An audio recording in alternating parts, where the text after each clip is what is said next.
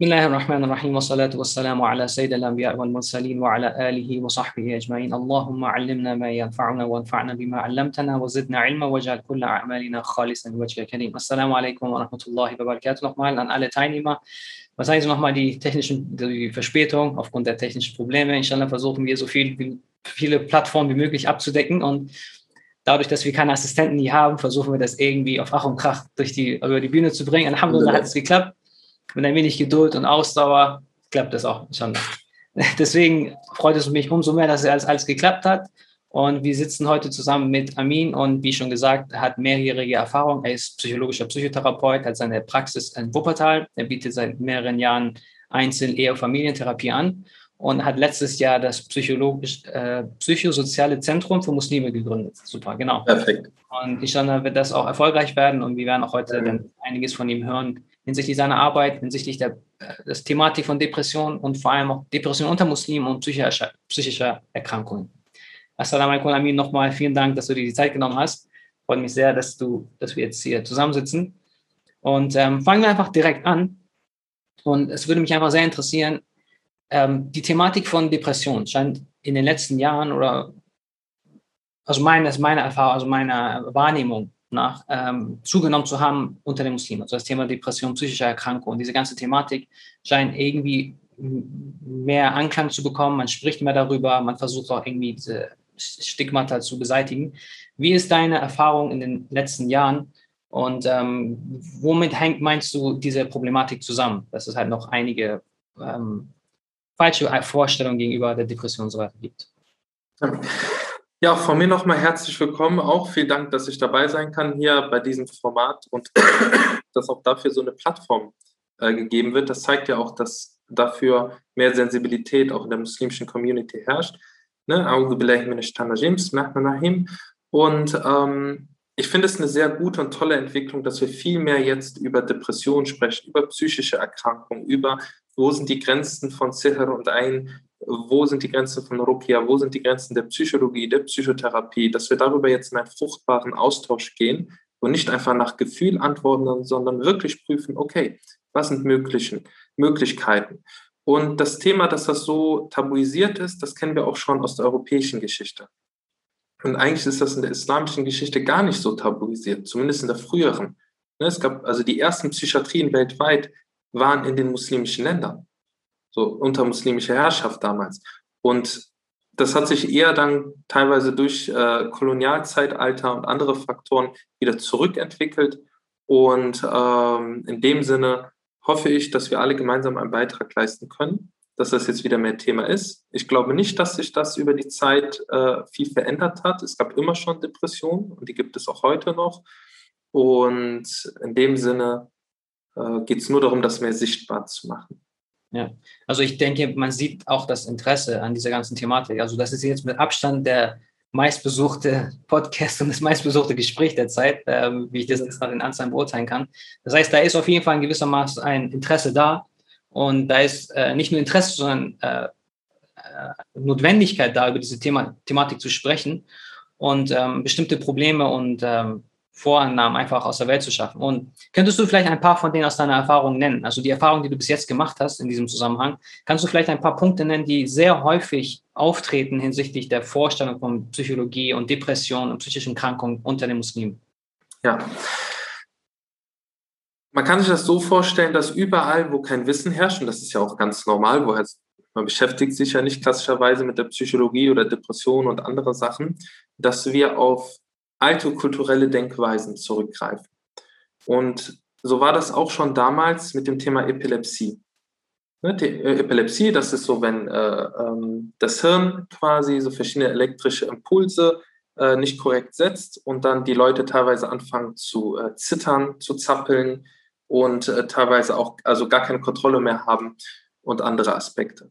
Und da hat man auch lange Zeit der Community gedacht, das ist äh, ein Djinn von Djinn besessen oder Sihr oder ein oder andere Sachen. Aber bereits früher schon, frühere Gelehrte haben gesagt, nein, das scheint eine medizinische Erkrankung zu sein. Äh, das hat nicht eine spirituelle Ursache.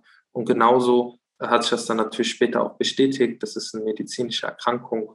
Und ja, also ich glaube, die Leute suchen Erklärungsmodelle und das, was denen am leichtesten verfügbar scheint, mit den besten Argumenten, das benutzen sie. Und jemand, der offen ist, hört sich beide Seiten an. Ich höre, bei einigen merke ich das auch, wenn man es in Kultur- und Religionssensibel nahebringt, dass sie sagen, oh, interessant, habe ich gar nicht so gesehen. Dankbar für die Aufklärung, prüfen dann auch. Und ähm, andere sagen, nein, äh, ein Muslim kann gar nicht psychisch krank werden. Er muss, hat, wenn er Iman hat, ist das wie so ein automatischer Schutzschild vor jeglicher Krankheit auf psychischer Ebene und solche Missverständnisse. Und das gibt den Leuten halt nur noch mehr Schuldgefühle. Also das Gefühl von, oh, nicht nur ich habe jetzt Depression und fühle mich eh schon schuldig und schlecht, zusätzlich wird mir noch gesagt, ich hätte eine schlechte Beziehung zu Allah. Und ähm, wenn man aber weiß, wie eine Depression funktioniert und dass man durchaus unterscheiden kann, ob es schwacher Iman ist oder eine Depression. Und das kann man zum Beispiel ganz praktisch am Fall von, ähm, welche Bereiche sind gerade eingeschränkt. Also wenn ich Beispiel eine klassische äh, Symptom von Depression ist ja Motivationslosigkeit, Antriebslosigkeit, Freudlosigkeit. Das heißt, die Leute können teilweise nicht mehr, mehr den Müll rausbringen. Die sind wirklich so fix und fertig, platt, Haushalt, alles fällt unglaublich schwer. Ähm, wenn alles super läuft, Arbeit läuft super, Freunde treffen läuft super, äh, Geschirr machen läuft super, aber nur die Gebete fallen schwer, dann würde ich sagen, hm, klingt für mich jetzt mehr nach spiritueller Schwierigkeit und nicht Depression. In der Regel aber betrifft die Depression alle Bereiche, das heißt, das Gebet fällt schwer, die Gebetswaschung fällt schwer, äh, man spürt nicht mehr so die Nähe zu Allah, äh, man lässt alle Taten quasi verringern, auch, dass man sich mit Freunden trifft, mit Familie, gar nichts macht mehr Freude, man schaut sich auch nicht mehr wirklich irgendwas an, was ein früher Freude gemacht hat. Dann würde ich eher sagen, das ist was ganzheitliches. Und dann würde ich eher den Fokus auf eine klassisch psychologische Störung sehen und weniger im spirituellen Aspekt. Nichtsdestotrotz sollte man ganzheitlich dran arbeiten. Das heißt, sowohl spirituell als auch medizinisch als auch psychologisch. Das heißt, es ist ab und zu schon schwer, so ein bisschen die Linie zu ziehen. Also zu sagen, okay, da ist es jetzt ein psychologisches Problem, das ist jetzt ein theologisches Problem. Und ähm, Nein, also ich würde eher sagen, ähm, wenn man die Anzeichen weiß, ist es klar. Hm. Aber äh, aus allen Bereichen kann Unterstützung kommen. Ne? Und man muss auch eine genaue Diagnostik machen. Also jede Therapie muss auch begleitet von einem Arzt werden ne, jede psychologische Therapie, weil man ausschließen muss, sind das Schilddrüsenunterfunktion oder Vitamin D-Mangel oder Flüssigkeitsmangel auch Ursachen für diese Symptomatik. Und genauso soll man auch spirituelle Aspekte sich anschauen und psychologische Aspekte. Und häufig erkennt man doch viel sowas wie, äh, ich fühle mich wertlos, äh, ich fühle mich nicht gut genug, ich reiche nicht aus. Und das sind eher dann äh, psychische Bedürfnisse, die dort stark verletzt sind. So von deiner Erfahrung jetzt in den letzten Jahren, hast du, hattest du das Gefühl, so einfach nur so ein Durchschnitt, dass es oft einfach da diese falsche Annahme von einem selbst war, dass das zum Problem geführt hat und dass man eigentlich nur so ein, durch das Wechseln der Perspektive eigentlich schon den Menschen geholfen hat? Oder ist das eher die Ausnahme? Also ich habe durchaus auch solche, ich erinnere mich an eine muslimische Klientin, äh, die seit vielen Jahrzehnten an Depressionen litt, immer wieder mal in verschiedenen Phasen. Äh, so stark auch, also vielleicht als kleine Triggerwarnung, ne, wir werden hier auch sensible Themen ansprechen, potenziell auch, wo es um Übergriffe geht, potenziell auch, wo es um lebensmüde Gedanken geht. Also wenn ihr da Hilfe braucht, ich habe auch eine, äh, also bei islamopsychologie.de habe ich eine Verhalten im Notfallseite, Berufnummern sind, was tut man, wenn man zum Beispiel suizidale Gedanken hat. Nur, dass ne, ihr wisst, wenn das mal bei irgendjemandem noch mal ein bisschen stärker ist. Ähm, ich hatte zum Beispiel eine Klientin, äh, muslimisch, sehr praktizierend, mit Hijab, mit allem. Und ähm, die hat zum Beispiel äh, sich selber versucht, früher mit ihrem Hijab zu erhängen, ne, weil die so belastet war. Ne? Und äh, erst als ihre Kinder reingekommen sind, Kleinkinder, was machst du da, hat sie das dann ganz schnell verborgen und so. Also sie hat sich auch geschämt, das in der Familie offen zu machen. Und allein dieses Wissen darüber, dass sie weiß, das ist eine Erkrankung, das ist auch heilbar in, den, in aller Regel und man kann was dagegen tun. Und ähm, das hat ihr so viel Entlastung gegeben, dass sie wieder Hoffnung geschöpft hat und mit der Zeit wieder auch an sich gearbeitet hat und auch Alhamdulillah bei ihr auch Heilung stattfinden konnte.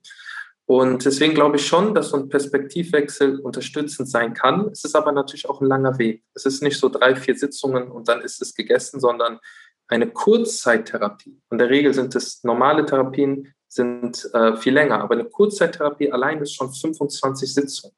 Wir reden schon hier von einem halben Jahr Arbeit. Hm. Eine Langzeitsitzung eineinhalb bis zwei Jahre. Und damit muss man auch schon rechnen, dass so lange eine Therapie dauern kann. Hm. Ja. Also, also jetzt, ich, ich denke einfach nur an das letzte Gespräch, was wir hatten. Ähm, wir haben ja vorab ein kurzes Gespräch geführt gehabt und ja. die Situation ist ja einfach sehr schwer. Also es gibt viele Menschen, die auch Hilfe wollen, aber es einfach schwer ist, einen Termin zu bekommen, auch bei Nicht-Muslimen. Und da, wie siehst du einfach so die Situation? Wie könnte man da, also wir, einfach nur um das Gespräch zu erwähnen, also es gibt halt nach deiner Einschätzung, ähm, kannst du vielleicht die Einschätzung nochmal erwähnen? Also du hast ja gesagt, irgendwie, dass grundsätzlich jeder Mensch irgendwie ein Drittel der Bevölkerung. Genau, also das ist also ganz konservative Schätzungen ne, nach wissenschaftlichen Studien, ja. dass jeder dritte Mensch, das heißt von denen jetzt bei Instagram 76, sagen wir mal 80 Leute waren es gerade, äh, sagen wir, wir haben 90 Teilnehmer noch mit zusätzlich bei Zoom und so, äh, dass von 90 Leuten haben, werden voraussichtlich 30 Leute hier äh, eine behandlungsbedürftige psychische Störung 2021 entwickeln wenn sie sie nicht sogar jetzt schon gerade haben. Das heißt, jeder Dritte. Und äh, bei Menschen mit Migrationshintergrund, gerade islamischen äh, kulturellen Hintergrund, äh, sogar noch höher, weil wir viel mehr Belastungen ausgesetzt sind. Das heißt, man sollte viel mehr dafür sensibilisiert sein. Umso früher man es erkennt, umso besser kann man da entsprechend handeln. Es ist aber natürlich ein Riesenproblem, dass die Krankenkassen, und das ist wirklich ein Skandal in Deutschland, die Plätze künstlich klein halten. Also auch bei nicht-muslimischen Therapeuten. Das ist wirklich bekannt. Die Bundesregierung hat diesbezüglich eine Studie gemacht, dass über 2000 Therapeutenplätze fehlen. Und äh, die Krankenkassen sind nicht bereit, das aufzufüllen, obwohl es einen gesetzlichen Anspruch diesbezüglich gibt. Und es gibt die Therapeuten, die bereit wären, diese Krankenkassensitze zu machen. Das, da führt auch ein, ne, ein, ein Ständekampf, Verteilkampf in der allgemeinen Bevölkerung schon statt.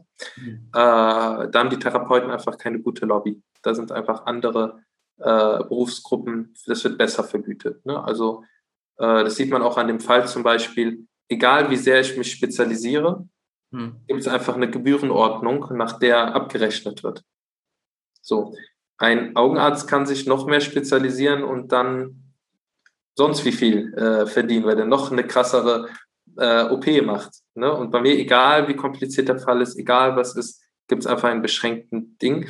Und deswegen ist das für viele Ärzte auch weniger attraktiv, diesen Berufsweg zu gehen. Und ähm, das ist ein Fall, aber es gibt die genug trotzdem noch.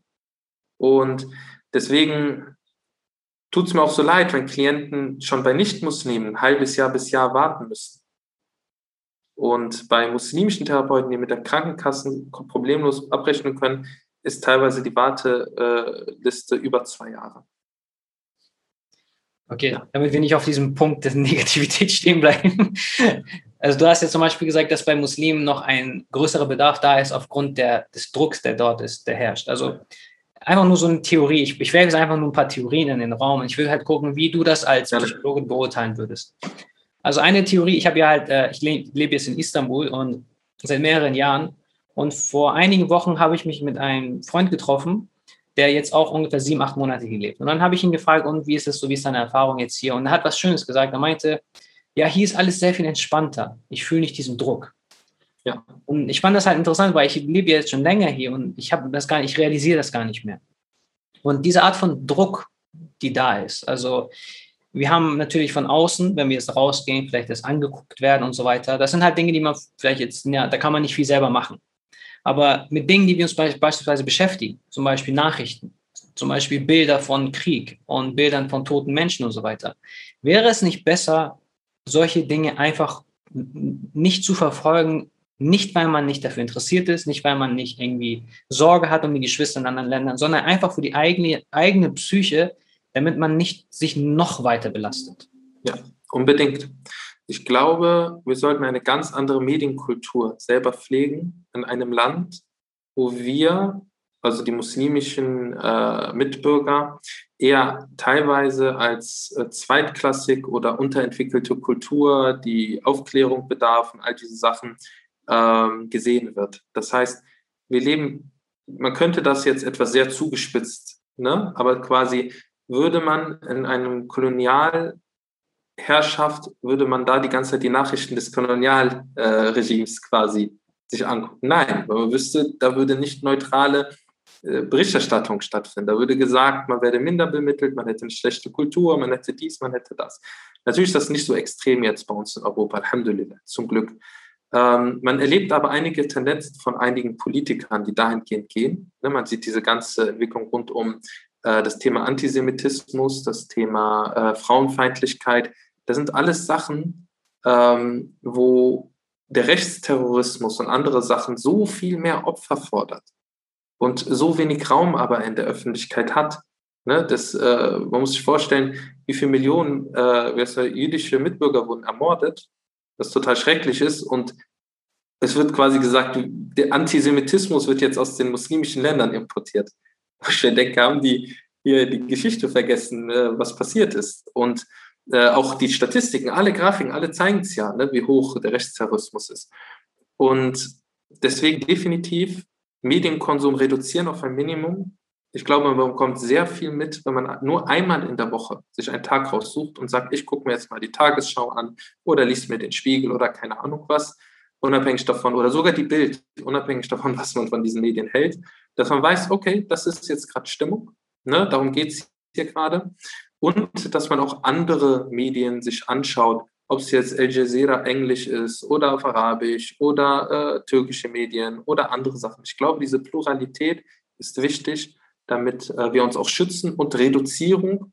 Und ähm, ich glaube, wir alle wissen, welche Schrecklichkeiten passieren in äh, Philistinen, in Palästina, in äh, den chinesischen Gebieten, äh, überall auf der Welt.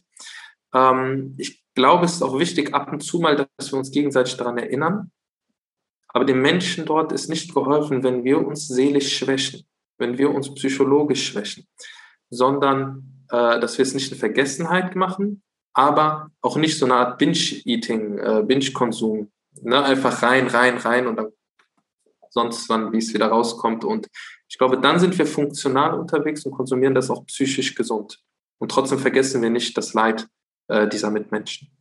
Ja, also ähm, einfach nur aus einer persönlichen Erfahrung. Ich habe jetzt zum Beispiel, ähm, persönlich ist einfach nur, wie gesagt, ich nehme diese persönlichen Sachen nur als partikulare Beispiele, um zu schauen, weil ich denke, es, andere betrifft das auch, um einfach zu schauen, wie bewertet man diese Sachen aus einer psychologischen Perspektive. Beispielsweise auf Instagram und sagen wir mal andere TikTok oder wo auch immer, welche Social Media es auch gibt. Es gibt einige, die halt eher auf bestimmte journalistische Dinge aus sind, die auch englische Seiten oder eben oft halt dieses Leid vermitteln. Also, okay, hier geschieht Leid, dort geschieht Leid und hier und so weiter.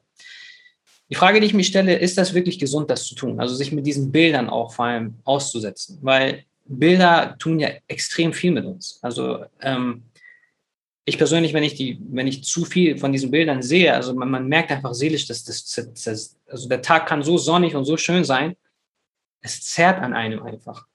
Und wäre es nicht besser, einfach wirklich komplett auf diese Bilder und diese Sachen zu verzichten und zu sagen, okay, wenn ich merke, dass das tut mir einfach nicht gut, einfach diese Sachen sein zu lassen, mit der Absicht, und jetzt kommt ja natürlich jetzt aus der islamischen Perspektive die Absicht. Es geht nicht darum, die Absicht zu vergessen, sondern die Absicht zu funktionieren.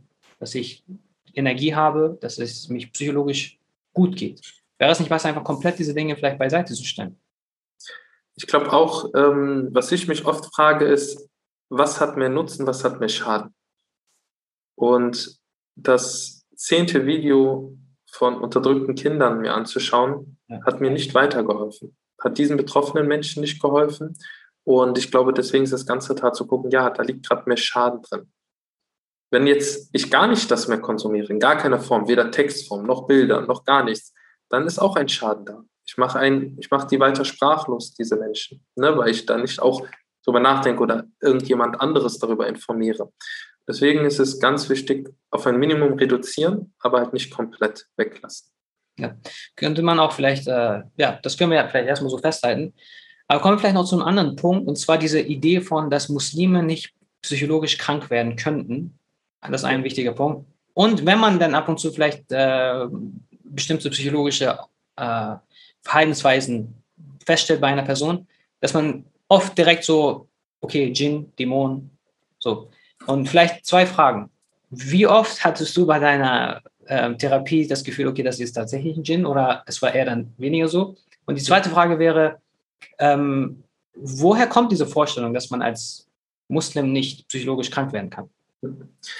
Ähm, mir ist nochmal wichtig zu betonen, als Gläubiger und Allah weiß am besten praktizierender Muslim, glaube ich an Jinn, glaube ich an Sihr, glaube ich an ein. Das sind einfach religiöse Realitäten. Jetzt kommen wir aber auch zu einer theologischen Debatte. Wie groß kann der Einfluss durch Jinn, Sihr und Ein sein? Und hier haben wir unterschiedliche Strömungen auch äh, bei den religiösen Debatten darüber. Ähm, ich versuche es immer ein bisschen so zu formulieren, auch mit dem Koran und aus der Sunna und anderen Sachen. Ähm, die Djinn sind schwach. So, ne? Also wir sagen Bismillah, die können nicht mit ins Haus rein. Wir sagen Bismillah beim Essen, die können das nicht mit konsumieren. Wenn wir Adan machen, flüchten sie. Wenn, also die Shatin, ähm, wie heißt es nochmal, wenn wir Ayatul Kursi machen und, und, und, und. Ne? Wir haben Schutzmittel. Die Afkar von morgens und abends. Dreimal Ikhlas, Falak, Nas und dann Ayatul Kursi. Wir wissen, wir sind bis zum Abend geschützt. Am Abend das gleiche bis zum Morgen. Wir müssen nicht zwei Stunden, drei Stunden Surat al-Baqarah dafür hören, um irgendwie geschützt zu sein. Ne? Äh, Allah hat uns Alhamdulillah ganz leichte Mittel gegeben. Und dann über den Ausmaß des Einflusses, nun, wir finden jetzt für jede Seite Argumente. Äh, wir finden Geschichten auch von Suleiman a.s., wo äh, ein Djinn super stark war, der konnte den Thron äh, von der einen Königin zack in einem Augenblinzeln quasi zurückholen, äh, hinholen, herholen. Äh, wir wissen aber auch, gerade bei Suleiman a.s., ähm, dass erst als der Stock von Suleiman a.s. quasi zerfressen wurde von den ähm, äh, Termiten oder ich weiß nicht was, ne, haben die erst bemerkt, dass er verstorben war. Also so lange haben die einfach noch quasi bei ihm geblieben. Die haben nicht mal gemerkt, dass er gestorben ist. Also so super Kräfte und ich weiß nicht, was die alles machen können, ist auch nicht da. Mhm. Und äh, Shaitan selber sagt am jüngsten Tag, äh, ich hatte keine Macht über euch, ich habe euch nur gerufen. Ne? Und deswegen glaube ich, überschätzen wir ganz stark den Einfluss von Jinn, von Shayatin unter den Jinn und ähm, unterschätzen auch die Macht Allahs. Also wir haben quasi mehr Angst vor der Schöpfung als vor dem Schöpfer. Wir haben weniger Vertrauen in den Schöpfer, der äh, besser niemals ungerecht ist und uns nicht irgendeiner Gefahr aussetzen würde, ohne uns auch den entsprechenden Schutz mitzugeben. Ähm, in dem Sinne erlebe ich das sehr oft, dass Leute bei mir damit in die, äh, in die Praxis kommen. Und ich möchte es so formulieren, bisher hat sich kein einziger Fall spirituell bestätigt. Bisher alle Fälle, selbst wo scheinbar als Djinn gesprochen wurde, ließen sich zurückführen auf Dissoziation, auf Traumata, also dort, wo die Leute wirklich aufgrund nur an bestimmten Stellen genau dann äh, so reagiert haben, wo man das auch bei Nicht-Muslimen aufgrund von anderen Sachen auch kennt und und und, also bei Muslimen und Nicht-Muslimen. Und ich sage nicht, ich schließe es nicht komplett aus, ne, weil ich sage, das ist ein Bereich, wo wir nicht volles Wissen haben. Aber mir fehlen da die Beweise aus äh, Koran und Sunna, dass es diesen Einfluss haben soll.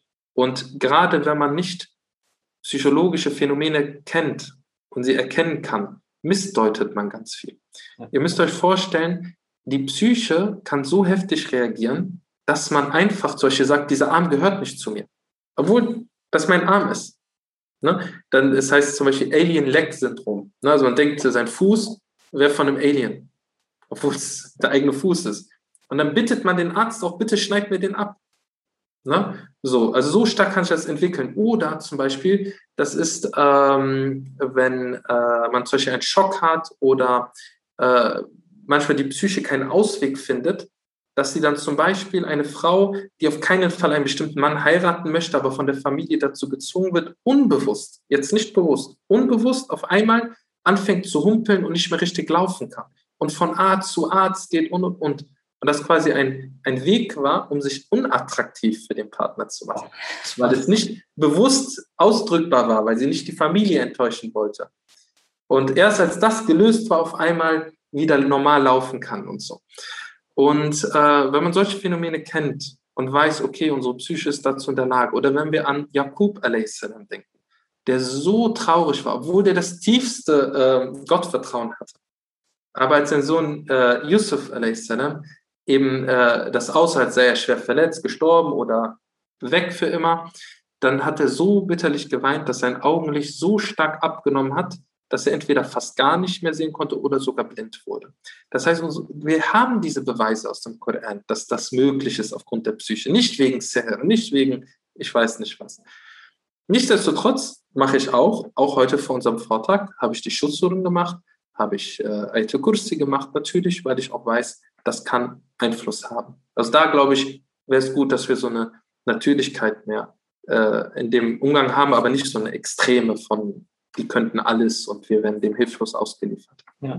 Vielleicht nur ganz kurz zu dieser einen Auslegung mit der Geschichte, die du erwähnt hast, mit ähm, äh, Suleiman, mit dem, mit dem Stuhl holen und äh, dass er so schnell war und so weiter.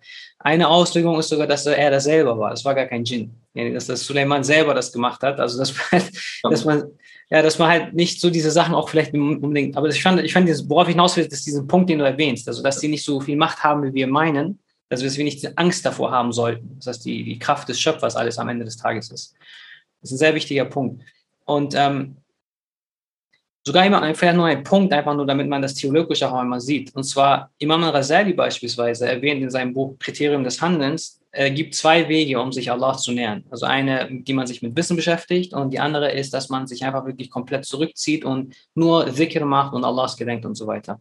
Und er sagt dort sogar, dieser Weg, einige haben gesagt, dass es gefährlich ist. Warum? Weil man seinen Zustand, und damals hat man halt die vier Säfte-Lehre gehabt, also man hat dann die, man hat das Misaj genannt. Man könnte einfach nur um äh, moderne Begriffe zu verwenden, die innere Physiologie ein bisschen einfach verändern. Also den Misaj verändern, zu einem Punkt, dass man dann wirklich auch Geistesstörungen bekommt. So. Also das heißt, worauf ich hinaus möchte, ist, dass man sogar die Gelehrten haben das anerkannt. Also dass sie gesagt haben, ja, es ist möglich, dass die Psyche des Menschen sich so stark verändern kann, dass man äh, psychische Erkrankungen hat und so weiter und dass er eigentlich gar nichts mit Gin und so weiter zu tun hat. Also dass man halt immer das vor Augen hält und ich habe bis jetzt auch noch keinen Gelehrten gefunden, der jetzt, weil sogar im Gegenteil, so ist, die haben, also alle Gelehrten sagen halt auch eher, okay, man sollte zu eine Therapie gehen. Und einer meiner Lehrer meinte sogar, wenn ich eine Universität hätte, dann würde ich einen Hauspsychologen haben, der sich um alle Menschen dort kümmert, weil ich weiß, wie viele Probleme es gibt, in, psychologisch gesehen für die Menschen. Alhamdulillah. Ähm, genau, wolltest du noch was dazu fügen? Ja, äh, so gehen ja auch die äh, wissenschaftlichen Universitäten ja auch dahin. Ne? Es gibt äh, psychische Dienste, psychologische Dienste extra für die Studenten immer mehr, äh, weil die das auch erkannt haben. Und ähm, mir ist wirklich zu betonen, der beste Muslim der Welt kann Angststörungen entwickeln, der kann Depressionen entwickeln, der kann Zwangsstörungen entwickeln. Es gibt ja sogar den Hadith, ne, dass ein Sahaba äh, zum Propheten Mohammed, Friede auf ihm gegangen ist und gesagt hat, ja Rasulullah, ich habe so schreckliche Gedanken, ich traue sie mir nicht mal dir zu äußern, so abscheulich sind diese. Und Rasulullah sallallahu alaihi wasallam hat gesagt, Möchtest du diese Gedanken? Der so, nein, auf keinen Fall, ich will, dass die weg sind. Und er hat gesagt, das ist ein Zeichen von starkem Iman. Ne? Und das wird dann auch wieder schnell verwechselt mit Westwasa und dies und das. Und da gibt es zum Beispiel Abu Zaid al-Bahi aus dem 9. Jahrhundert oder 10. Jahrhundert, der auch dazu wirklich geforscht hat, der das auch nochmal betont hat. Er war ein Universalgelehrter, ein muslimischer Universalgelehrter, der gesagt hat, schaut mal Leute, ähm, das sind wirklich psychische Denkmuster, die dazu führen. Und es gibt natürlich auch Westwasser. Aber was ist das Mittel gegen Westwasser? Mohammed sallallahu hat uns so leichte Mittel gegeben, billahi min sagen, dann dieses symbolische Spucken auf die linke Seite und solche Aspekte. Aber wenn all diese ähm, Hilfestellungen, die wir haben, nicht da helfen, dann sollten wir auch akzeptieren, das sind keine Westwasser. Das sind Zwangsgedanken, Zwangsstörungen, Zwangshandlungen, ein Gehirnbereich, zum Beispiel die Amygdala, die für Alarmsignale da ist, die ist überaktiv. Und das kann man trainieren, dass die wieder auf Normalniveau ist. und dadurch auch diese Gedanken und andere Sachen reduziert werden. Ja. Würdest du sagen, dass ähm, vielleicht noch ein anderer partikular, partikulares Beispiel, einfach äh, zu sehen, ob das wirklich hilfreich ist oder nicht? Körperliche Bewegung. Also Sport beispielsweise. Ich habe zum Beispiel in einem deiner Beiträge bei Instagram gesehen, dass du einfach auch empfiehlst, dass man zweimal die Woche Sport macht. So, worauf geht das zurück? Man sagt sogar, Sport ist gerade bei Depressionen, aber auch bei teilweise anderen Erkrankungen genauso wirksam wie Medikamente oder Psychotherapie. Subhanallah, ne? Und deswegen, jeder, der keine Psychotherapie gerade bekommen kann, versucht, wo es möglich ist, zumindest schon mal mit dem Sport anzufangen. Warum? Das hat verschiedene physiologische Gründe, ne? Durch, aber auch psychologische Gründe. Wenn ich Sport mache, spüre ich ein Gefühl von Selbstwirksamkeit. Ich signalisiere dann auch mir auch, ich bin es wert, dass ich Sport mache. Mhm. Ich schaffe Sachen. Struktur. Äh, von den ganzen physiologischen Sachen, da müsste man halt einen Arzt fragen, ne, was da noch alles ausgelöst wird. Wenn mein Herz schnell schlägt und äh, mein Körper äh, besser vielleicht äh, verschiedene Hormone dann auch produzieren kann und und und. Aber dieses Erfolgserlebnis, man sagt auch diese Runners High, ne, so wenn man viel Sport macht, dass man auch so einen Euphorieschub bekommt und und und. Und auch zum Beispiel weiß man über das Fasten auch, äh, dass zum Beispiel das Auswirkungen hat. Und da sieht man auch die Verzahnung von Körper, Psyche und auch äh, Religion, weil ähm, es gibt in der Psychologie, sagt man, ein sogenanntes biopsychosoziales Modell. Also man sagt, biologische Hintergründe können zu einer Erkrankung und Gesundheit führen, psychologische Gründe, soziale Gründe. Und äh, ich spreche in meinen Texten auch mittlerweile regelmäßig vom spirituell biopsychosozialen Modell. Das heißt, wenn wir zum Beispiel eine Erkältung haben, da sind wir doch fertig, da sind wir platt, da haben wir keine Lust, uns mit Freunden zu treffen. Aber, und wenn wir ehrlich sind, sich zum Gebet äh, zu motivieren, ist schwierig. Ich hatte letztens erst noch mal eine äh, Erkältung, äh, zum Glück kein Corona, Alhamdulillah.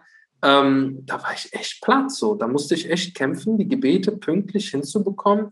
Äh, da war auch nichts mit freiwilligen Sachen oder ich weiß nicht, also einfach nur platt und äh, hatte keine Lust, irgendjemanden zu sehen, zu treffen. So, das heißt, es hatte Einfluss auf meine Spiritualität und es hatte Einfluss auf meine Psyche. Genauso ist das auch, wenn ich eine Depression habe, wie vorhin beschrieben, das hat auch Einfluss auf meine Spiritualität und Stress und Depression und andere Sachen können sogar, weil das ja auch Hormonausschüttung geht, solche Cortison, können sogar Diabetes hervorrufen. Mhm. Ne? Also das muss man sich mal vorstellen. Durch Stress kann man eine körperliche Erkrankung wie Diabetes bekommen, kann man Bluthochdruck bekommen, dass dann sogar ein Herzinfarkt äh, potenziell da ist. Es gibt zum Beispiel ähm, chronische Darmerkrankungen, mhm. äh, zwischen Colitis ulcerosa und ich überlege gerade, wie die andere heißt. War das Morbus Crohn? Ich weiß nicht, ich will da nichts falsch durcheinander bringen. Auf jeden Fall Colitis ulcerosa und noch eine andere damit verwandte Darmerkrankung, wo es um chronische entzündliche Sachen geht. Und da gibt es Studien, zum Beispiel von Professor Sachse, der hat herausgefunden, dass ein Drittel durch eine Psychotherapie komplett geheilt werden von diesen chronischen Darmerkrankungen. Bei einem weiteren Drittel die Symptome deutlich sich verbessern. Und bei einem Drittel es tatsächlich keine Wirkung hatte, ob man es Psychotherapie gemacht hat. Aber das muss man sich nur mal vorstellen. Zwei Drittel haben entweder es komplett wegbekommen oder eine deutliche Erleichterung. Bei einer komplett körperlichen Erkrankung. Warum? Weil wenn wir viel vermeiden, macht das Stress, Cortisonausschüttung. Wir, wir produzieren weniger Dopamin, weniger äh, Serotonin. Und das sind alles wichtige Hormone auch für unseren Körper und unsere Vorgänge. Und deswegen hat das alles gemeinsam Einfluss. Und ich hoffe, das entlastet auch einige, dass zum Beispiel, wenn ich eine Depression habe und kaum noch Glückshormone in meinem Körper habe, dann kann mir was Tolles passieren. Und trotzdem denke ich, naja, trotzdem, hm, na und? Und dann denke ich vielleicht, oh Gott, bin ich undankbar gegenüber Allah, weil ich das nicht mehr jetzt den Glück spüre oder die Freude oder diese Dankbarkeit. Und da muss man vielleicht einfach sich mal eingestehen, ja, ich habe eine Erkrankung. Das kann jeden Menschen treffen. Und na, das hoffe ich, dass das heute deutlich wird und wir uns allen beiden sehr die Religion am Herzen liegt. Wir beginnen mit Bismillah und äh, wollen nicht von der Religion wegbringen. Nur dieses Entweder-Oder-Gefühl, das ist so dieses, was mich sehr ärgert mittlerweile. Dieses, soll ich Rukia machen oder äh, soll ich zum Psychologen? Äh, soll ich an Allah, auf Allah vertrauen oder soll ich zum Therapeuten? Ja, warum machst du nicht beides? Warum vertraust du nicht Allah und gehst zum Therapeuten? Also warum entweder Oder ja. arbeite an deinem Iman, stärke deine Spiritualität und geh zum Therapeuten. Ich glaube, ein, ein Punkt, der viele Probleme beiseite schaffen würde, ist, wenn wir uns Klarheit schaffen hinter diesem Begriff Spiritualität einmal, dass wir klarer wissen, was es überhaupt bedeutet im islamischen Kontext, weil dieser Begriff wird oft verwendet und man assoziiert das sehr oft mit einem Glücksgefühl und so ein Meditationshigh oder wie auch immer, ein Wellnessgefühl. Und das ist eigentlich äh, nicht richtig. Also es ist so, Spiritualität im islamischen Kontext, erstens hat das gar keinen Begriff. Also wir finden kein, im Koran kein Wort Spiritualität. Der Prophet hat uns auch nicht gesagt, dass wenn du äh, Iman hast, dass du ein Wellnessgefühl hast oder sowas. Also dieses, dieses Konzept von Spiritualität, so wie es in einem modernen Welt vorhanden ist, gibt es bei uns in der Tradition nicht. Also das heißt, da müssen wir erstmal schon mal wegkommen. Wenn wir den Begriff Spiritualität verwenden wollen, dann müssen wir ihn erstmal ganz klar definieren, was meinen wir damit im islamischen Kontext mit diesem Begriff. Um vielleicht noch einmal auf den Punkt zurückzukommen, den du erwähnt hast mit dem Gebet. Du hast ja gesagt, dass das Gebet ist eine schwere Sache. Und da denke ich auch, dass man auch da sich im Klaren sein muss, dass ja, also man muss es ganz, also ich finde auch, dass diejenigen, die predigen und diejenigen, die da vorne stehen, wir sollten den, wir dürfen nicht den Menschen äh, das Gefühl vermitteln, dass wenn ihr Schwierigkeiten mit dem Gebet, habt, dass es was Schlechtes ist. Nein. Gebete einhalten ist schwer. Und wer heutzutage vor allem im Sommer es schafft, dass die Gebete nachts und, und morgens einzuhalten, Allahu alam, meiner, meiner Einschätzung nach, das, das sind die höchsten, wenn wir spirituell benutzen wollen, das ist, ich, okay, sagen wir, das ist ein spiritueller Kampf. Die Gebete im Sommer einhalten ist ein spiritueller Kampf.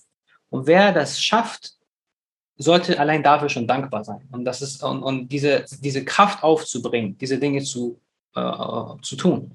Und dann noch der weitere Punkt, den du gesagt hast mit ähm, körperlicher Betätigung und dass man diese Dinge nicht irgendwie als äh, nur das eine oder das andere. Warum machen wir nicht Sport mit der Absicht, dass wir Kraft haben für die spirituellen oder für das Religiöse?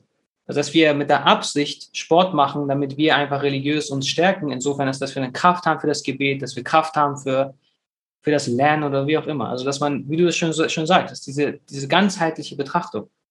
So. Ähm, fallen dir noch andere Beispiele ein, wo man dann halt so diese Dichotomie hat, wo das eigentlich nicht ja. so wäre? Ähm, ich überlege jetzt gerade auch spontan. Heute schon habe ich einen vollen Arbeitstag gehabt, ein bisschen. ähm, okay, Dichotomie, also doch bei, also in der, in der Therapie habe ich das ständig. Ne? Entweder bin ich ein guter Mensch oder ein schlechter Mensch.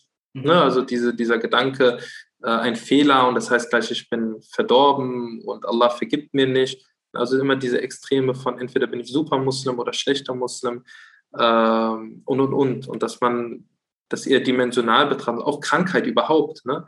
Da gibt es von Professor Margraf aus, ich glaube, Bonn oder Bochum, ich glaube Bochum, äh, auch zum Beispiel dieses Thema von äh, positiver Psychologie. Also auch, wie erkenne ich, also wie definiere ich Gesundheit und dass ich mich nicht auch zu sehr definiere über eine Krankheit. Nicht, ich bin depressiv, ich bin nicht die Erkrankung. Ich habe eine Depression. Ja, das ist ein Teil von mir, aber nicht der hauptsächliche Teil, nicht der mich komplett ausmacht. Und das ist, glaube ich, immer wieder wichtig zu betonen. Wir haben gute Seiten an uns und schlechte Seiten an uns. Ich habe Bereiche, wo ich super praktizierend bin und ich habe Bereiche, wo ich auch Sünden mache und nicht praktizierend bin. Einfach weil wir Menschen sind und vielleicht einen Fehler haben und das klappt noch nicht und da wünsche ich mir noch mehr und das und das. Und das ist ganz wichtig. Ähm, ich habe ja auch mit äh, Islamstudenten wirklich auf der ganzen Welt zu tun. Egal, ob wir Richtung äh, Serbien, Bosnien sprechen oder ob wir auch jetzt zum Beispiel in Marokko sind oder ob wir zum Beispiel in Medina sind. Und da habe ich auch zum Beispiel einen, äh, wer ist nochmal, Kurs für diese Studenten auch mal gemacht. So, wie kann man beraten und Eheberatung und andere Sachen machen.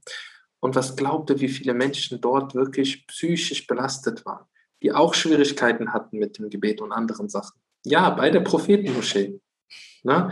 So, das ist normal. Das heißt nicht, wir sollen jetzt auf die leichte Schulter das sehen, ja, habt da auch mal Schwierigkeiten und so. Nein, das ist halt diese, diese Anstrengung, die wir machen sollten, uns bemühen sollten, und ich glaube, das Problem ist erst da in dem Moment, wenn wir sagen, das ist okay. Ist halt so. Nein, das ist nicht okay. Wir sollten die Gebete einhalten, wir sollten uns bemühen. Und wenn wir die Etappe geschafft haben, sollten wir noch freiwillige Gebete machen. Wenn wir das schaffen, sollten wir Nachtgebet machen und, und, und, und. Ja. Und gleichzeitig hört ihr, wenn ihr wirklich mal, ähm, also wenn Menschen ehrlich sind, und ich habe wirklich mit Imamen gesprochen und mit Studenten und mit allen möglichen. Also die, die wirklich, Allah weiß am besten, schon sehr viel mit Islam zu tun haben. Und die kämpfen auch mit diesen Sachen. Und das möchte ich einfach nur mitgeben. Ähm, das darf man aber nicht unterschätzen. Wir werden, die erste Sache, die wir gefragt werden im Grab, ist das Gebet so. Ne? Und äh, deswegen immer ernst nehmen, immer dran arbeiten. Und wenn jetzt fünf Jahre es nicht geklappt hat, mit der gleichen Art dran zu arbeiten, dann sollte man auch die Art wechseln. Und ganz, ganz viel kommt das mit der Gemeinschaft. Also das ist so auch eine Erfahrung, die ich selber gemacht habe oder auch bei Freunden oder Familie. Das Gebet steht besser, wenn man praktizierende Freunde hat.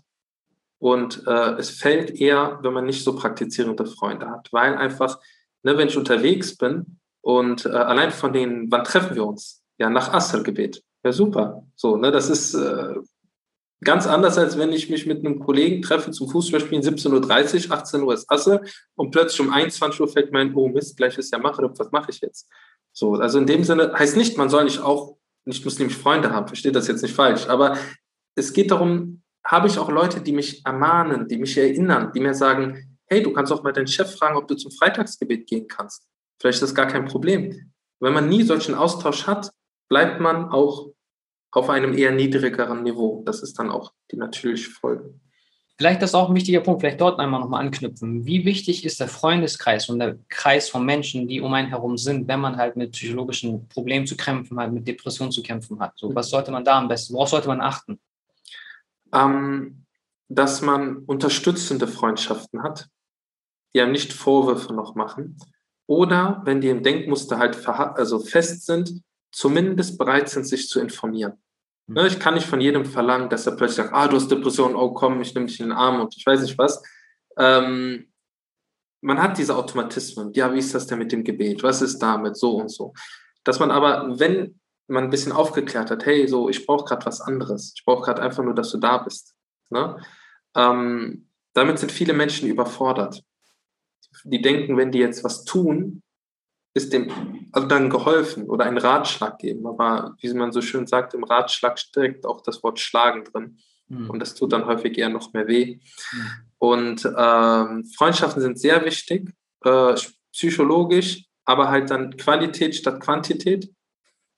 Und ähm, was halt auch auf spiritueller Ebene, da könntest du sicherlich auch noch, oder auf islamischer Ebene sicherlich auch noch was sagen, mit, äh, gibt es auch, glaube ich, auch so ein Hadith mit, man ist, äh, muss auf seine Freundschaften achten, weil wenn man so und so, also da gibt es ja auch so Aspekte, äh, die auch in der Religion ganz klar deutsch darauf hinweisen, ähm, wie wichtig das ist. Und das kann man psychologisch auch nur bestätigen. Ja.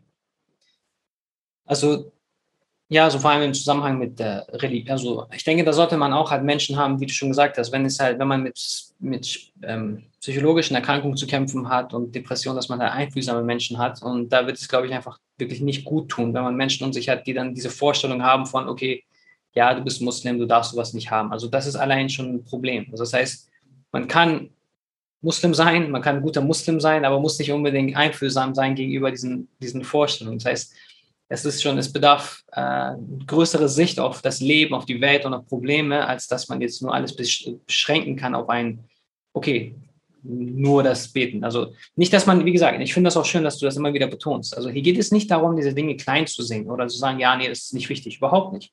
Es geht nur darum, dass wir uns darüber im Klaren sind, dass die, diese Dinge schwierig sind. Das ist der erste Punkt. Dass wir uns eingestehen, da ist eine Schwierigkeit. Und dass unsere, unsere Absicht darin ist, dass wir diese Schwierigkeiten überkommen und versuchen, so gut und so weit es geht. So, und das heißt, äh, wie, wie gesagt, wir schlagen nicht irgendwie vor, dass das nicht wichtig ist und man das nachlässt und überhaupt nicht, gar nicht.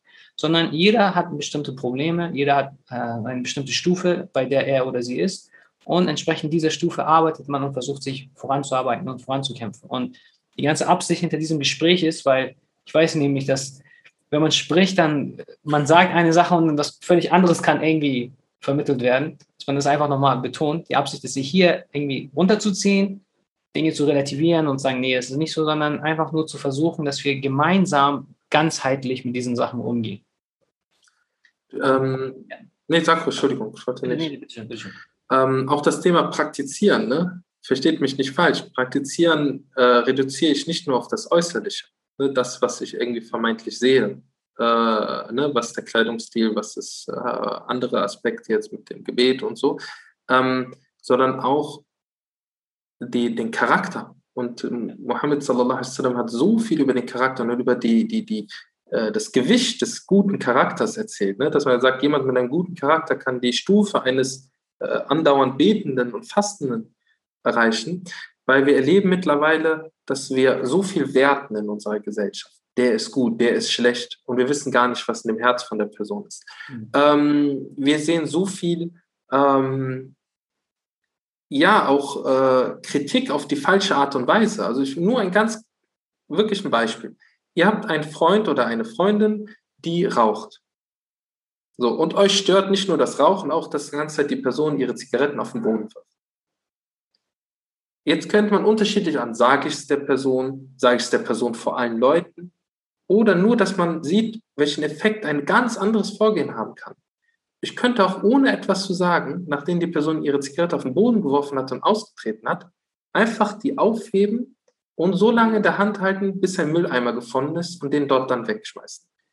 Der Rauchende wird fragen, was machst du da so? Bist du, ne? Sag, weißt du was, ich, Allah liebt es, wenn ich etwas von der Straße entferne und ich mag das, wenn Allah mich bei dieser Sache noch mehr liebt. Normalerweise schämt sich die Person dann nächstes Mal wieder, das zu machen, weil ihr dann wieder, hä, sollst du nicht meinen stinkenden Stummel da nehmen und ich weiß nicht was. Also ihr habt ein, ein, eine Sache mitgegeben, ohne äh, quasi die Person irgendwie so, so bloßzustellen oder was anderes. Und ähm, wenn die Person euch dann extra ärgert noch eine ganze Zeit das macht, ne, dann würde ich eh prüfen, ist das eine Person, mit der ich gerne zu tun haben will, weil die auch nicht auf meine Gefühle und so weiter achtet. Und ich glaube, durch solche Vorgehen, es gibt es in ganz, ganz vielen Situationen, ähm, kann man auf eine sanfte Art und Weise äh, Menschen in einen positiven Weg und eine positive Richtung äh, unterstützen, dass sie sich dahin entwickeln. Ja, absolut, absolut.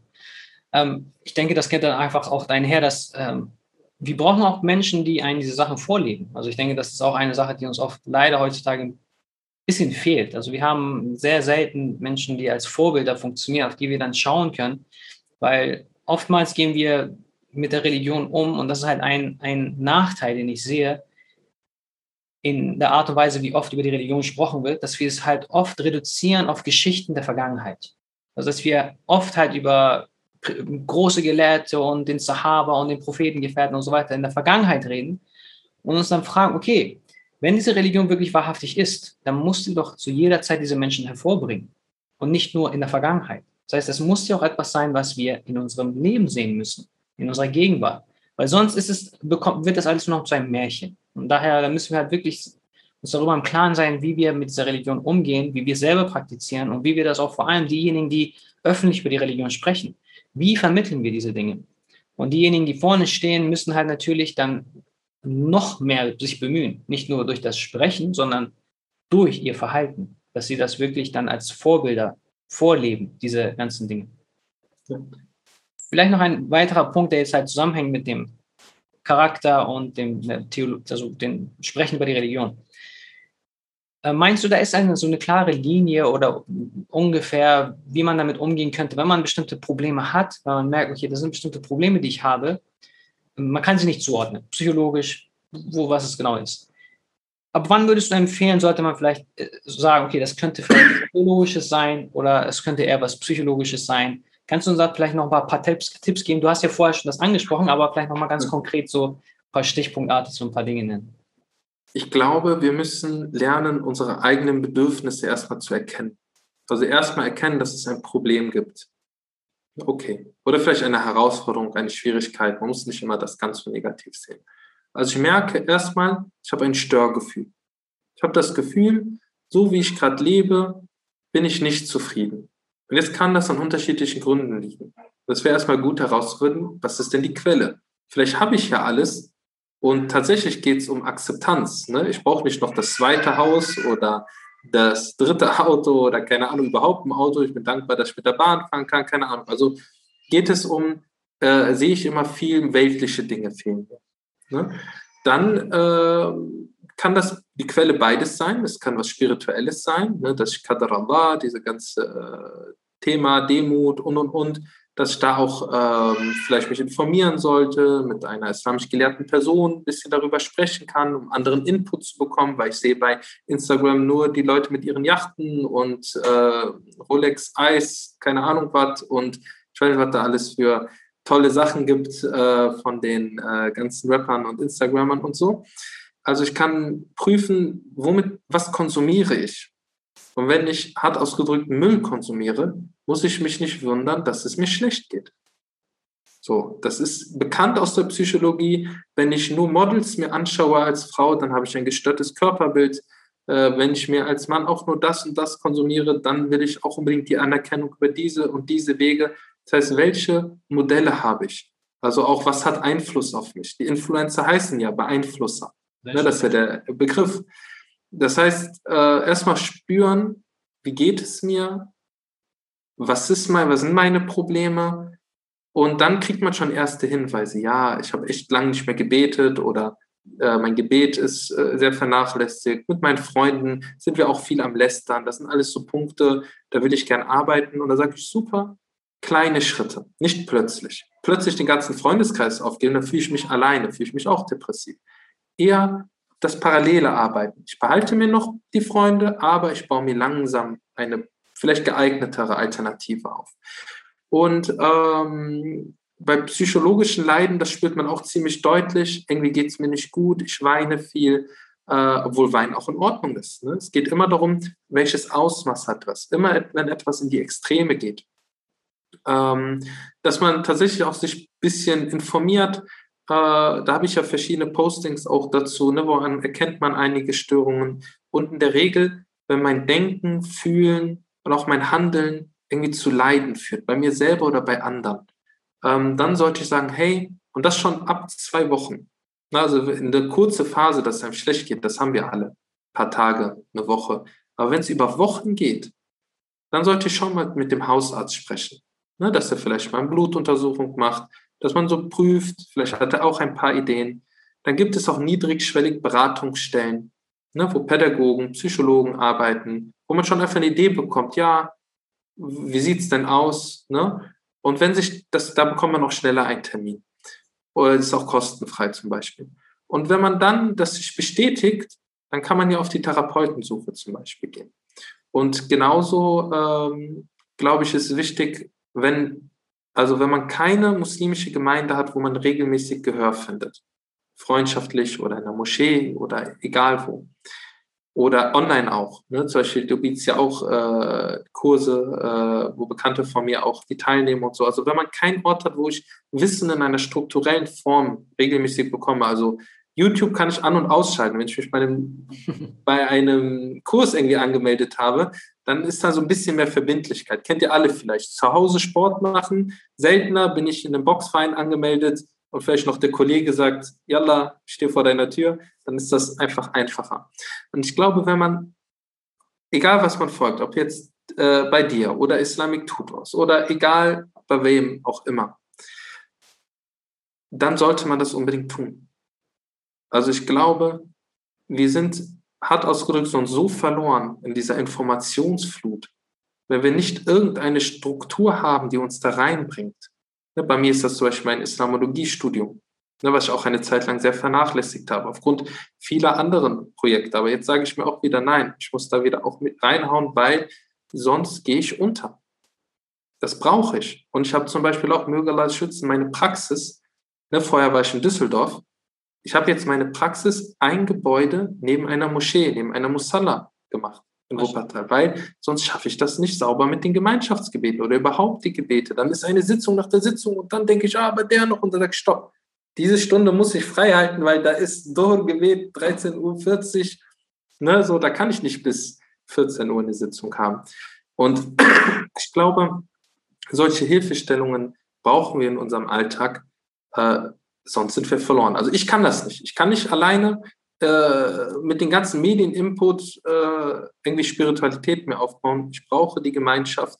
Und so ist auch der Islam aufgebaut. Die Gemeinschaft, sonst quasi das Schaf, was alleine ist, wird gefressen. Das Schaf in der Herde ist da deutlich geschützter. Absolut, sehr, sehr, sehr, sehr wichtiger Punkt. Also ich kann da nicht, da kann man nicht noch, also kann man nicht noch weiter Nachdruck geben, wie wichtig das eigentlich ist. Also das hängt auch damit zusammen, dass mit dem Konzept von Vorbildern. Also dass nicht nur, dass man unbedingt jemanden hat, der es vorlebt, sondern dass man sich einfach gegenseitig stärkt in dem Guten. Das ist auch ein Befehl von Allah, also dass, dass man sich gegenseitig stärken soll in Bir und Taqwa. Und das sind halt Dinge, wir brauchen einander. Und es gibt auch Hadith, wo der Prophet das über diese Dinge spricht. Und man sieht, ich finde das sehr, sehr schön von dir, Amin, dass du einfach offen und ehrlich das einfach sagst, dass du sagst, ja, guck mal, ich als jemand, der, ich denke, jemand, der dich von außen sehen würde, würde sagen, ja, guck mal, der hat bestimmt gar keine Probleme im Leben, der kriegt das alles gebacken und ich kriege das so gut hin und ich kriege das nicht hin, wie kann das sein und sowas. Wir sehen ganz eindeutig, jemand wie Amin trifft einfach systematisch und strukturiert bestimmte Entscheidungen, wo er weiß einfach, okay, das wird mir helfen. Bei mir genauso. Es geht, äh, wir dürfen, wir müssen einfach dieses Bild verlieren von denjenigen, die vorne stehen und die halt bestimmt nach außen etwas äh, ausstrahlen, die halt so was Religiöses ausstrahlen, als ob sie keine Kämpfe hätten mit sich selber. Nein. Alle haben mit sich selber zu kämpfen auf einer bestimmten Ebene. Und wir müssen einfach nur lernen, wie wir damit umgehen. Und es ist keine Schande, um Hilfe zu bitten und andere zu fragen, die einen dabei unterstützen. Und ganz im Gegenteil, darin, da, dadurch stärkt man sich ja auch gegenseitig. Und ich finde es auch schön, dass du es erwähnt hast mit den YouTube-Videos, mit dem An- und Ausschalten. Das ist ja auch eine Sache, dieses, ähm, ja, es ist die, die Sachen, die ich jetzt online mache, ja, es ist online, aber nichtsdestotrotz, man weiß zumindest, da ist jemand, der spricht gerade. Also, dass man halt zumindest noch so einen Austausch hat. Und ähm, wir versuchen auch bei den Sitzungen einfach auch hinten hin noch ein bisschen Platz zu lassen und uns ein bisschen auszutauschen. Ich kenne die meisten nicht persönlich, aber nichtsdestotrotz, es entsteht ein Gemeinschaftsgefühl. Und ich weiß, dass schon, wenn man zusammenkommt irgendwann, dass dann halt zumindest da so eine Grundbasis ist, auf die man dann aufbauen kann. Was hast du denn, das würde mich auch interessieren, weil ich Rooted Thoughts ähm, leider bisher noch nicht so lange verfolgt habe. Was also quasi jetzt im guten Sinne eine kleine Werbung. Äh, was, was findet man bei dir? Allahumma barik. Also was, ne, aber auch um Klienten potenziell das weiterempfehlen zu können, ja. was gibt es bei dir? Also das, ich finde es jetzt lustig. Ich habe dich als Gast eingeladen, jetzt fühle ich mich wie ein Gast hier. Verzeih bitte. Alles gut, nein, nein, ich weiß es zu schätzen. Ich weiß da eine gute Absicht dahinter. Nee, also die Idee bei dem ganzen Projekt ist einfach, dass man äh, systematisch die Religion lernt. Also das Problem ist, wir lesen heutzutage viel, wir schauen heutzutage viel, wie du das schon, schon gesagt hast. Wir haben eine Informationsflut. Das Problem ist nur, wenn wir eine Flut haben, dann überschwemmt das eigentlich nur. Wir brauchen Kanäle, wir brauchen Ordnung in dem, was wir lernen, lesen und worüber wir nachdenken. Und da, da ist so der Ansatzpunkt von dem Projekt, dass man versucht, berufsbegleitend, studienbegleitend, familienbegleitend, einmal, zweimal, dreimal die Woche, so viel man kann, Unterrichte nachzu also zu verfolgen und systematisch die Religion besser zu verstehen. Und neben den Unterrichten haben wir auch einen Discord-Channel, wo dann alle dann teilnehmen können. Man kann mir Fragen stellen, ich bin dort, ich, bin, ich schaue da jeden Tag rein, ich beantworte Fragen. Und wenn es Bedarf gibt, kann man auch darüber hinaus noch Sachen machen. Aber dass man zumindest so eine Gemeinschaft hat und es ist nicht so ein, okay, das YouTube-Video an, ausfertig. Da ist halt die Idee dahinter, dass man noch so ein gewisses, ähm, äh, wie gesagt, Gemeinschaft hat. Und es werden im Jahr verschiedene Module angeboten. Es läuft gerade eins. Das nächste Modul wird schon im August beginnen. Da wird Hanafi Fiqh unterrichtet mit ein bisschen Tasawwuf, also Herzensreinigung dazu. Und es läuft halt das Jahr über so weiter. Es werden immer verschiedene Module angeboten. Das wird immer live sein. Die Dinge, wenn sie live waren, man kann später das sich noch anschauen, für die, die angemeldet sind. Und äh, dann werden die auch, Videos werden dann noch gelöscht. Ja, nee, dann fängt das wieder von vorne an. Also es ist halt nicht so, dass es irgendwann auf YouTube ist und dann nicht mehr unterrichtet wird, sondern es geht immer weiter. Genau. Genug Werbung. Jetzt kommen wir zu Islam-Psychologie und deiner. ähm, ist auch so schön. Also, äh, Amin, einfach nur so vielleicht als Hintergrundinfo. Amin und ich haben uns ein einziges Mal vor drei Jahren getroffen. Was, ja, war, das in, war, das in, Frankfurt oder wo war das? Vor drei Jahren war das bei der IASE, ne? Subhanallah. Aber fühlt sich ganz anders an. Das ist genau der Punkt. Das ist das Schöne, wenn man mit Menschen zusammentrifft, wo man merkt, okay, da ist die Wellenlänge gleich. Und inshallah, wenn man die Absicht hat, solche Menschen zu treffen, dann trifft man sie auch. Also, man, dass man sich gegenseitig unterstützt und selbst wenn man sich nur zweimal gesehen hat, merkt man, Da ist eine Verbindung da. Um, und es ist, es war wirklich so, vielleicht da nochmal wegen dieser Absicht, da sagst du was ganz Schönes. Ähm, ich war auch im Studium, ne, umgeben, da war kein, von 150 Mitstudierenden war kein einziger Muslim außer ich. Allah weiß am besten. Und ich habe auch gesagt, okay, habe mich von vielen anderen Freunden losgesagt und und und. Dachte ja, Allah, ich schenk mir eine Gemeinschaft, ne? Und lass mich irgendwie wirken und so, also wirklich vom Herzen. Und äh, dann, subhanallah, hat Allah mich dann zu, zu einem Hilfsverein, Tuisa e.V., äh, gebracht, wo ich ganz viele tolle muslimische Geschwister kennengelernt habe. Dann später Islamologie, wo ich Leute kennengelernt habe. Dann, dann in Wuppertal und, und, und. Also wenn man sich bemüht, auf den Weg geht, dann, Allah lässt einen nicht alleine. Absolut, ja, absolut. Vielleicht nur eine ganz kurze Geschichte aus dem Koran, damit man sieht, wie das funktioniert. Also in Surat Maryam, als sie mit Isa a.s. schwanger war, ist sie ja, ist sie dann rausgegangen von der Stadt und sie war dann alleine. Und sie hat sich dann quasi gesagt, auch wäre ich nur, sie war halt sehr stark verzweifelt. Sie hat gesagt, ich wäre ich doch einfach nur vergessen gewesen. Und sie ist, man muss sich vorstellen, eine schwangere Frau hat ihre Wehen, ist mitten in der Wüste, hat niemanden, der ihr helfen kann, völlig auf sich alleine gestellt. Nichts zu trinken, nichts zu essen. Allah sagt zu ihr, geh zu dieser Dattelpalme, und das ist nur eine Palme, so der Wortlaut ist, das ist eine trockene Dattelpalme, und schüttel an ihr und es werden Datteln herunterfallen. Und eine Auslegung davon ist, dass das ist ein Zeichen dafür, dass man immer, immer die Asbab, die Mittel benutzen muss, damit Allah uns quasi die Wege und Türen öffnet. Hier in dem Fall war es eine Dattelpalme, die eigentlich trocken ist. Maryam a.s. hat es trotzdem gemacht. Warum? Weil es ein Mittel ist. Allah hilft uns durch die Mittel, die in dieser Welt sind. Und wir müssen einfach nur nach diesen Mitteln suchen. Und eine davon ist eben die Absicht fassen, Dua machen und Allah will Tür und Tor für uns öffnen. Deswegen nur einfach nur als kleiner äh, Zusatz zu dem, was du gesagt hast. Ähm, damit wir vielleicht nur ganz kurz so zwei, drei Fragen noch nehmen und einfach so kurz schön abschließend machen, das Ganze ähm, ähm, für das, was du als erwähnt hast. Ich denke, das war sehr, sehr wichtig, dass wir es halt stichpunktartig für uns alle einfach festhalten. Dass wenn wir sagen, okay, wir möchten als Muslime, die in Deutschland leben, von denen wir wissen, die sind sehr stark von außen unter Druck. Wir haben die ein Drittel der Bevölkerung in Deutschland braucht eigentlich eine Behandlung. Bei den Muslimen ist es noch mehr. Und die Umstände sind so, dass es schwierig ist, Termine und so weiter zu finden. Okay. Ich als einfacher Muslim, der jetzt zu Hause ist, was für Dinge kann ich tun, damit ich mir selber helfen kann von Sport, Ernährung, Familie, Umfeld, Struktur. Was würdest du empfehlen? Das, was du gerade erwähnt hast, mashallah. Sport, ähm, spirituelle Arbeit, ähm, sich informieren. Na, also äh, es gibt auch, äh, also ich habe wirklich auf meiner äh, Homepage auch Artikel, da steht genau Muslima oder Muslim und psychisch krank, was kann ich tun? Teil A, Teil B, wirklich mit Schritten. Welche spirituellen Gedanken oder religiösen Gedanken können dabei unterstützen? Welche psychologischen Gedanken können dabei unterstützen? Was sind Wege, hilfesuchende Wege äh, bei, ähm, wie heißt es nochmal, nicht-muslimischen Stellen, bei muslimischen Stellen? Ähm, die Artikel äh, oder die Postings, die ich auch bei Instagram und Facebook zu diesen Themen habe, äh, klassischerweise ist das Psychohygiene, das heißt, so wie wir uns um unseren Körper kümmern, äh, mit äh, Duschen, mit Essen, mit Fingernägel schneiden und alles. Genauso sollten wir halt auch unsere Psyche gut behandeln.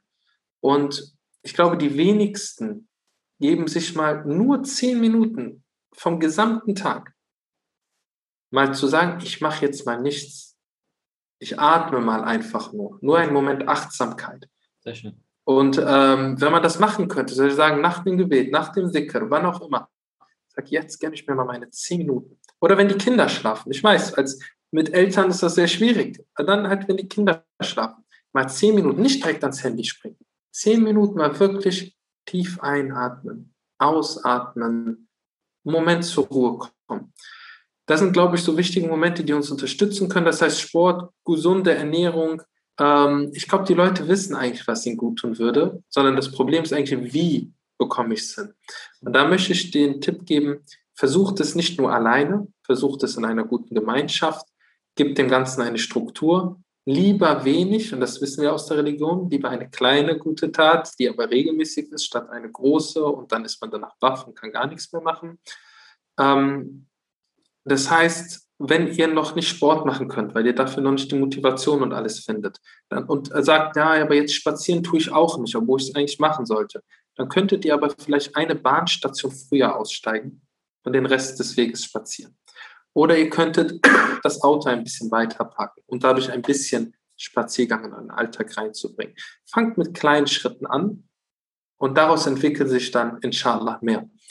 Und äh, ja, ich mache das selber auch. Mein Vater, jedes Mal, wenn ich, also wenn ich ihn besucht habe und er sagt, und wo hast du dein Auto? Ich so, da hinten um die Ecke, sagt er, also der sagt auch, Allah warum nicht hier vor der Tür? Ich so, meinen ganzen Tag arbeite ich, sitze ich. Also ich sitze beim Arbeiten. Das macht mir Spaß, das tut mir gut, ein bisschen Bewegung zu haben.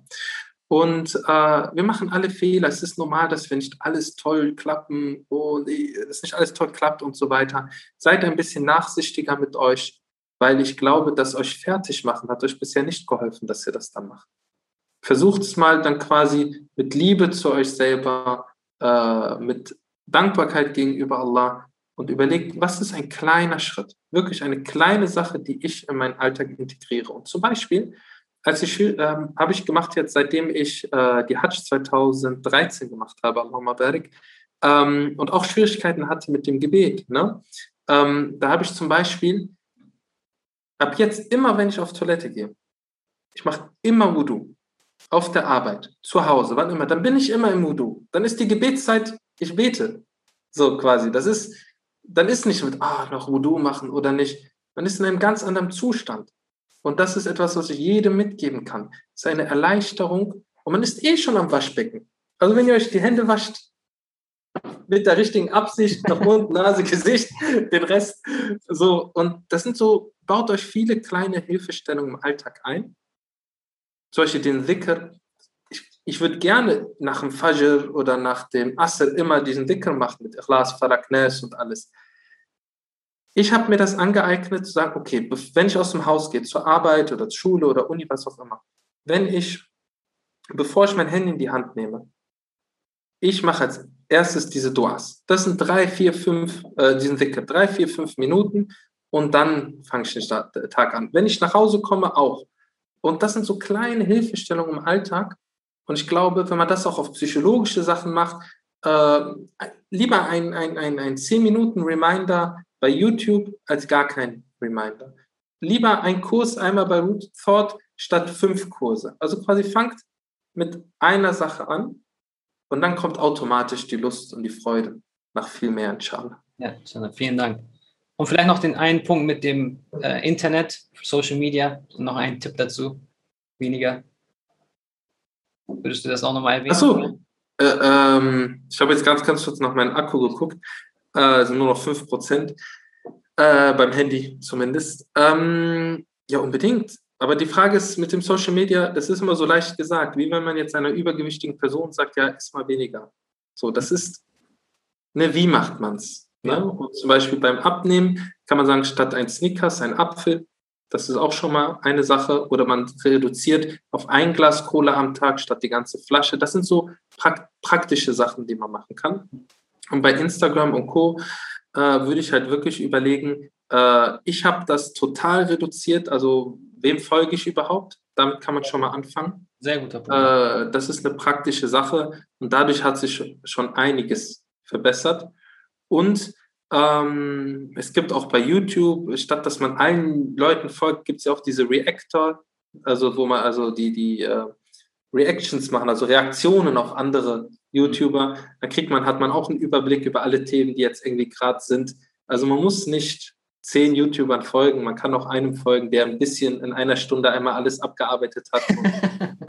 ja, und das ist trotzdem interessant. Also das ist ein eigen, eigener Berufszweig dort da bei YouTube. Ich musste echt schmunzeln, als ich das kennengelernt habe. Ja. Aber ähm, das sind so, so Aspekte, Inhalt, äh, filtern, was will ich überhaupt haben, und äh, ich mu muss auch nicht zehn Motivationsseiten von der muslimischen Seite folgen, sondern vielleicht eine und dann kümmere ich mich wirklich mal um den Post, was er da sagt und nicht, ich scroll weiter, like, Herz und habe nicht mal den Text runtergelesen. Sehr, sehr schön. Ja. Inshallah werde ich vielleicht, vielleicht kannst du es ja auch machen, werde ich ein, zwei Sachen nochmal schreiben zu den äh, Instagram-Sachen, weil das ist ein sehr, sehr wichtiger Punkt, weil dadurch, dass ich selber jetzt persönlich mehr auf Instagram bin, erlebe ich auch diese Sachen und da kann ich vielleicht auch ein, zwei, würde ich auch ein, zwei Sachen noch erwähnen. Bevor dein Handy-Akku jetzt ausgeht, wollen wir noch zwei, drei Fragen vielleicht noch beantworten, Inshallah. Ja. Ähm, und zwar hier war eine ausführliche Frage. Was ist zum Beispiel mit Angststörungen? Das Thema Anxiety wird auch sehr viel in sozialen Medien und unter Teenagern, also jungen Erwachsenen, thematisiert. Dabei geht es ja um Angst. Wie soll man am besten damit umgehen, da diese Ängste meist sehr irrational sind und auf die Zukunft gerichtet? Kann man das auch mit Mangel an Iman verbinden? Also, wie wir gesagt haben, alles kann auch eine spirituelle Komponente haben. Äh, klassischerweise ist es aber eine ganz normale medizinische, psychologische Erkrankung. Ähm, zum Beispiel kennt man dort den Angstkreislauf, das heißt, äh, man spürt Angst, dann spürt man zum Beispiel irgendeine Körperreaktion, äh, Herzklopfen, Schweiß, dann kriegt man noch mehr Angst und dann gibt es wieder die Körperreaktion und, und wie so ein Kreislauf. Und wenn man einfach weiß, oh krass, eine Panikattacke verläuft halt immer ungefähr 10 bis 20 Minuten lang, ich kriege dann Luftnot, ich kriege dann das und das, das ist normal bei dieser Erkrankung dann kann ich schon mich darauf einstellen. Ah, okay, jetzt spüre ich gerade, die Attacke kommt. Ich habe ja eine Bauchatemübung zum Beispiel gelernt, wie ich damit umgehen kann. Ich kriege wieder Kontrolle zurück. Ich schaffe es vielleicht noch nicht komplett zu verhindern, dass die kommt, aber ich kann schon mal die Dauer, die Intensität reduzieren, dadurch, dass ich nicht zu der Angst noch zusätzliche Angst draufpacke. Mhm. Das gleiche halt auch, dass ich weiß, okay, Qadar Allah, äh, Tod ist vorgeschrieben, wann es passiert. Das wird jetzt nicht nur dadurch passieren, weil ich jetzt gerade Angstattacke habe. Ähm, wo kann ich Hilfe dafür bekommen? Ne? Wo kann ich mich islamisch auch ein bisschen breiter aufstellen ne? zu dem Thema Tod oder zu dem Thema Gesundheit und solche Sachen?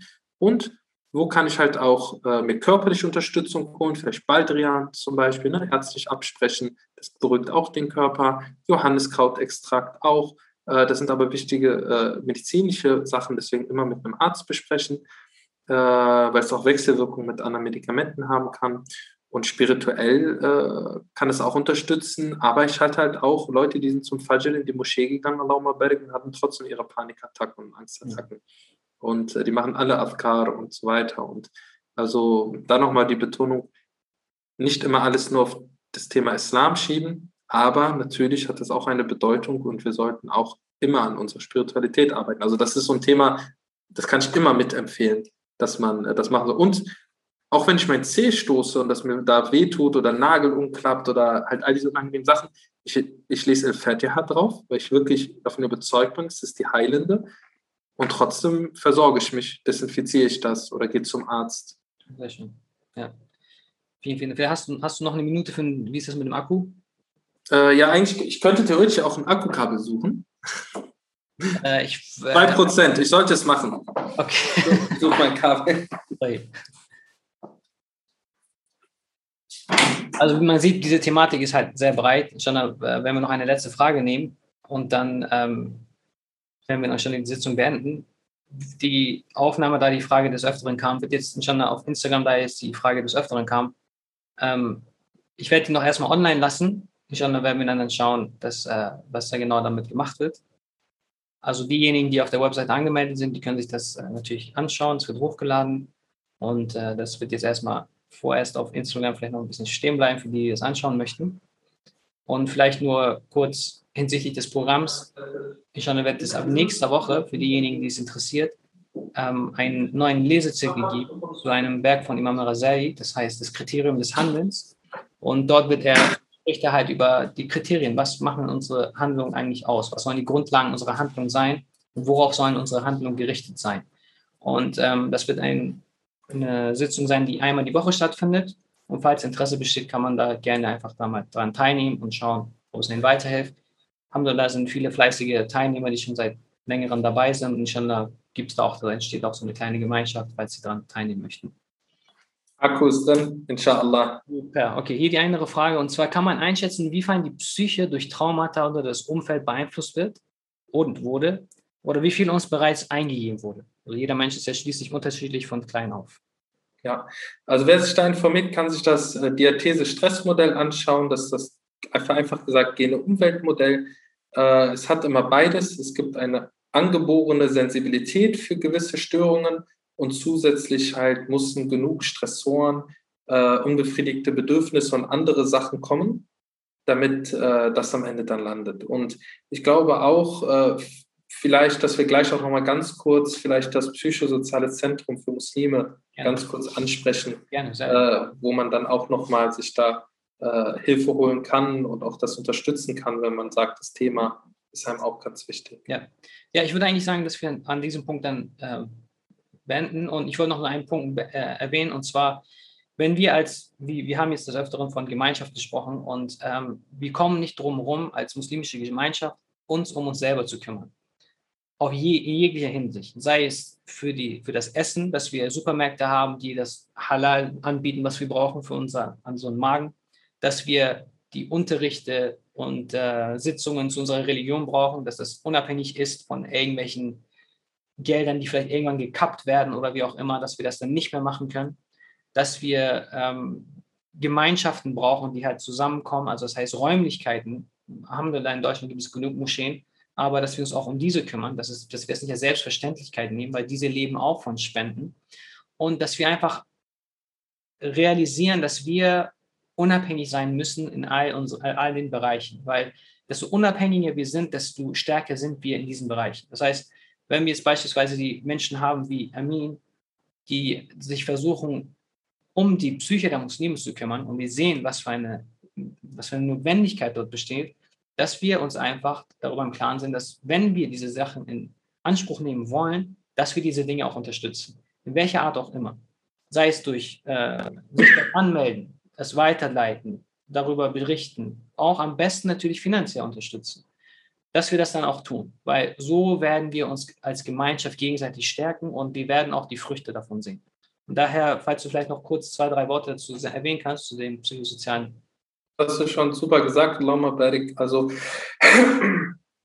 auf www.pzm.center, also oder bei mir einfach auf Instagram findet man das auch überall. Ähm, da geht es darum, endlich solche Strukturen für den psychosozialen Bereich zu machen. Dort werden Pädagogen, Sozialarbeiter, Psychologen, Therapeuten zu einem stark reduzierten Preis noch ehrenamtlich aktiv sein, um der Community zu helfen. Wir wollen Gruppentherapie anfangen, wir wollen Vorträge machen, wir wollen ähm, auch einfach so Selbsthilfegruppen organisieren. Ne? Also wo findet man denn andere Muslime mit Depression? Vor Ort in Wuppertal, aber auch äh, online oder an anderen Standorten. Und dafür braucht es fachliche Unterstützung, dafür braucht es, dass ihr das teilt, dafür braucht es ganz, ganz wenig Unterstützung, aber macht total viel aus. Also zum Beispiel, der Spruch bei mir heißt acht geben mit acht Euro monatlich zum Beispiel. wenn, wenn nur 1000 Leute in Deutschland, und wir reden von fünf, sechs Millionen Muslimen, bei 1000 Menschen wäre das schon komplett gedeckt erst einmal. Ne? Also das ist, weil die Leute es eben nicht Vollzeit machen. Die haben ja Teilzeitstelle und machen Teilzeit mit einem kleinen Beitrag, das mit großen Teil ehrenamtlich und ähm, ich hoffe, wenn diese Botschaft geteilt wird, dass jeder einen Beitrag machen kann und ganz viel äh, sammeln kann. Ja, also wir können einfach einmal im Monat auf einen Dönerteller, auf irgendeine Speise verzichten. Dass wir einfach die Absicht fassen und sagen, okay, 8 Euro im Monat gehen an dieses Projekt und ich schaue dann auch nicht mehr drauf. Ich vermisse diese 8 Euro nicht. Kein, kein Mensch von uns wird 8 Euro im Monat vermissen. Das heißt, wir müssen einmal diesen Sprung machen, dass wir diesen, diesen Schritt machen. Und inshallah wird sehr viel Khair sein in unserer Akhira. Im Jenseits werden wir davon profitieren. Dadurch, dass jeder Person, die in diesem Projekt geholfen wird, von, davon werden wir profitieren. Und ähm, dass wir einfach diese Projekte unterstützen. Das heißt, wir tun nicht nur an, wir tun keinen Gefallen, wir tun uns selber einen Gefallen am Ende des Tages. Das dürfen wir niemals vergessen. Auch bei dir, ne, mit dem Rooted Thought, ne, wenn man da irgendwo teilnimmt, wenn man das als eine Spende sieht, einmal, ich, ich will mir Wissen aneignen, aber auch ich spende, um diesem Bruder, also ich konsumiere ja etwas, aber auch um etwas zu bekommen. Allah lässt keine Spende vergehen. Genau. So, und das ist ja das Schöne. Ich bin noch nie das Spendenarm geworden. Ich habe immer noch mehr bekommen. Absolut, absolut. Deswegen, ich möge Allah dein, äh, das Zentrum segnen, möge er viel Baraka da reinlegen, möge er Erfolg schenken, möge er Mittel machen, dass er viele Muslime hilft, weil also wir dürfen das wirklich nicht geringschätzen, dass es Menschen wie Amin gibt, die die Initiative ergreifen, solche Dinge zu machen. Weil es ist extrem zeitaufwendig. Ich habe jetzt selber die Erfahrung gemacht, wie schwer es ist, so eine Sache vom, vom, vom Grund auf aufzubauen. Aber Alhamdulillah, wenn es einmal geschafft ist, dann sieht man die, den, den, den Nutzen, den diese Dinge bringen. Deswegen sollte man solche Menschen äh, für sie so Dua machen, ihre ähm, Projekte unterstützen und eben auch eben weiterteilen und andere davon berichten, damit inshallah viele Muslime davon Nutzen haben und wir alle auch davon Nutzen haben. Vielen noch, Dank nochmal, Amin, dass du dir die Zeit genommen hast. Ich weiß, du bist sehr beschäftigt. Deswegen ja, danke, danke dir, Barakallahu Vielen Dank. Falls du noch ein Abschlusswort hast, dann würden wir damit beenden. Alhamdulillah. damit, damit beenden wir gerne. Okay, vielen, vielen Dank nochmal an alle Teilnehmer und nochmal vielen Dank, Amin. Und inshallah sehen wir uns bei der nächsten Sitzung. Am Freitag findet eine Sitzung statt. Ähm, die Infos werden schon online alle gepostet und Alhamdulillah Rabbil Alamin. Wir sehen uns dann inshallah demnächst für das. Subhanak Allahumma wa bihamdik. Nashadu an la ilaha illa. Nastaghfiruka wa natubu. Assalamu alaikum wa rahmatullahi wa barakatuh. Excellent.